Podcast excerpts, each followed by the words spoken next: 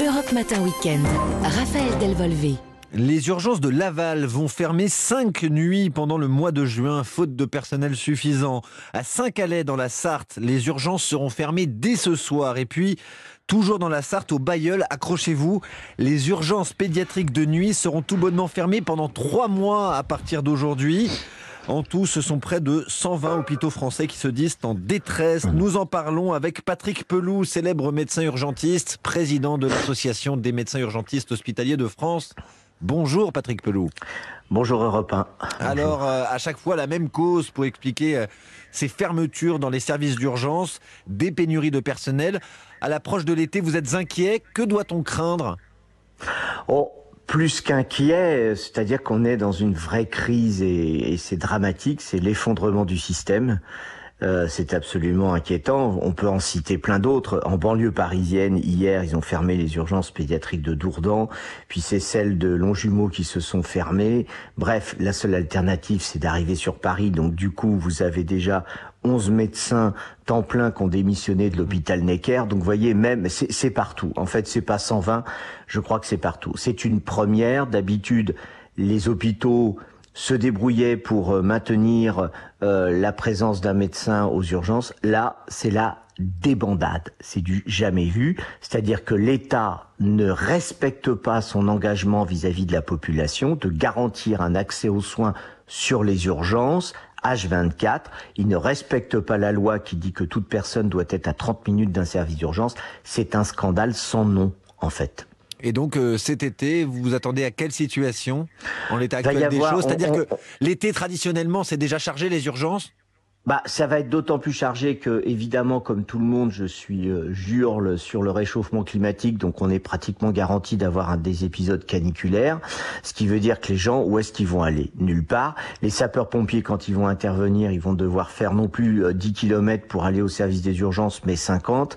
Et euh, le, les hôpitaux qui vont rester ouverts, c'est le jeu des dominos. Tous va se casser la figure parce que les hôpitaux sont déjà saturés, donc ils vont être saturés par l'activité des autres qui sont fermés. Mais surtout, vous preniez l'exemple de Laval, que vont faire les gens de Laval? C'est ça qui est complètement fou. Que vont faire les gens de Bordeaux? Je suis absolument en colère par rapport à ça parce que vous allez forcément me réinterviewer cet été quand il va y avoir des morts, parce qu'il va y en avoir.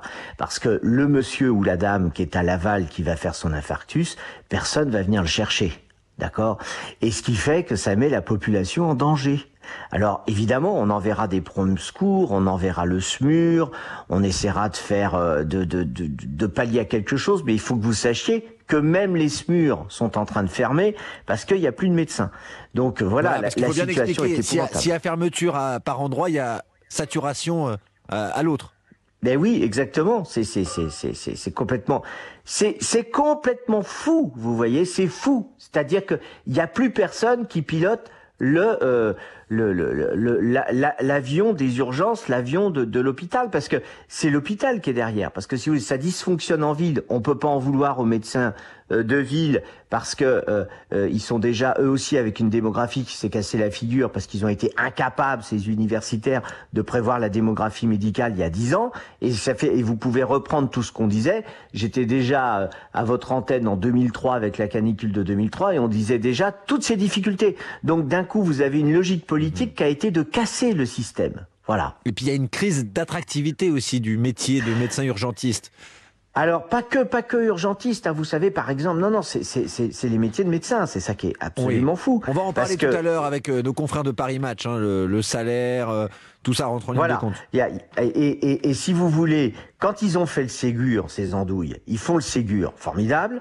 Ils s'intéressent quelle activité programmée C'est-à-dire, je prends rendez-vous pour, etc. C'est très bien, c'est important. Mais ils ont oublié de s'occuper de la permanence de soins, c'est-à-dire les médecins qui travaillent H24, c'est-à-dire les médecins des urgences, les médecins de la réanimation, les chirurgiens, les gynéco-obstétriciens, les personnels qui travaillent la nuit, les week-ends, les jours fériés.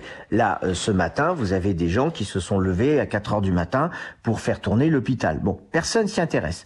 Personne n'a valorisé. Les praticiens hospitaliers, quelle que soit leur spécialité, n'ont pas eu de valorisation de l'activité de nuit depuis à peu près une quinzaine d'années.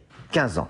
Pendant ce temps-là, le monde libéral a obtenu encore, avec ce qu'ils appellent l'avenant neuf qui, qui, est dans le projet de loi de sécurité sociale, une augmentation euh, de la rémunération de leur permanence de soins. Ce qui fait que moi, quand je suis de garde au SAMU, je gagne 240 euros plus mon temps de travail.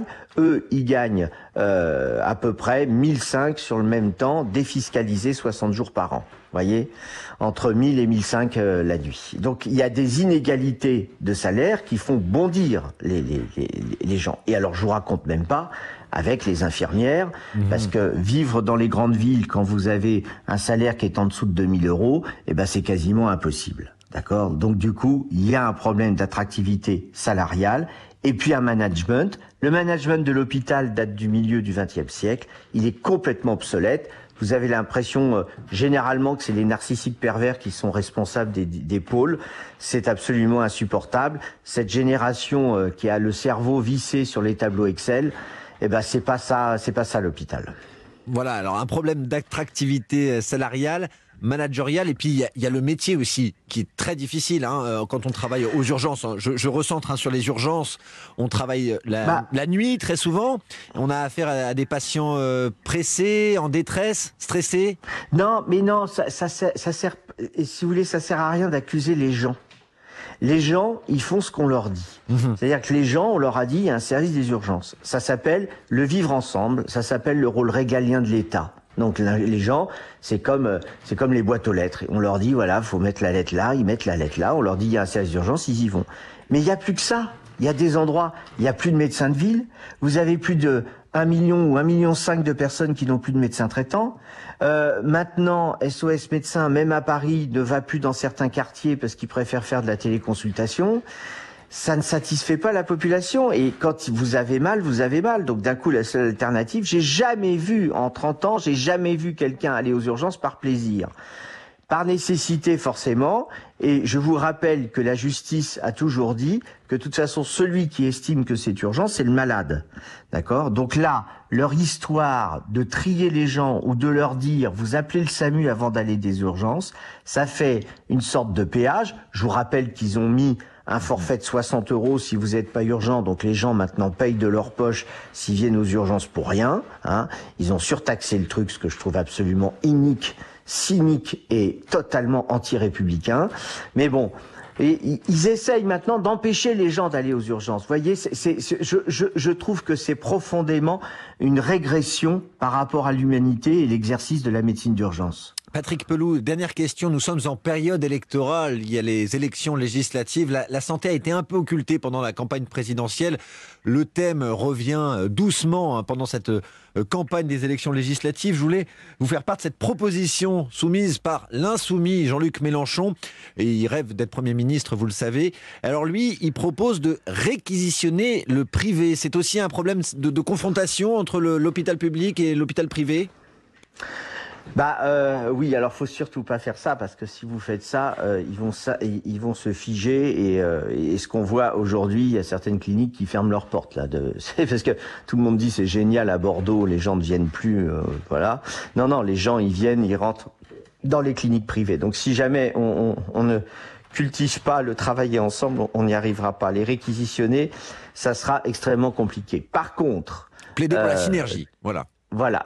Mais par contre, d'obliger à nouveau tout le monde à participer à la permanence de soins, ville, clinique privée, euh, centre de santé, etc. Tout, le monde doit participer à la permanence de soins. Ça ne veut pas dire aux heures ouvrables. Ça veut dire H24. Ça, oui, ça, ça c'est nécessaire. Mais ça veut dire, je vous rappelle, que l'erreur de tout ça, c'est bien le politique qui l'a faite en 2002 quand ils ont enlevé du code de déontologie l'obligation pour tout médecin de participer aux gardes de nuit. On parle suffisamment de santé selon vous dans cette campagne?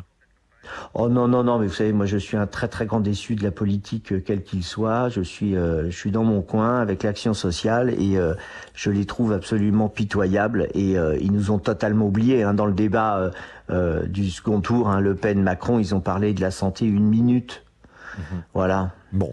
Eh bien, merci en tout cas, Patrick Pelou, d'avoir été avec nous ce matin. Merci. Je rappelle merci que vous. vous. êtes médecin urgentiste, président de l'association des médecins urgentistes hospitaliers de France. Un bref rappel de l'actualité. On passe à la pop culture. Mathieu Alterman nous parle ce matin des artistes français qui cartonnent à l'étranger. Oui, à l'étranger, mais pas en France. Le journal permanent, juste après ça. Europe Matin Week-end, Raphaël Delvolvé.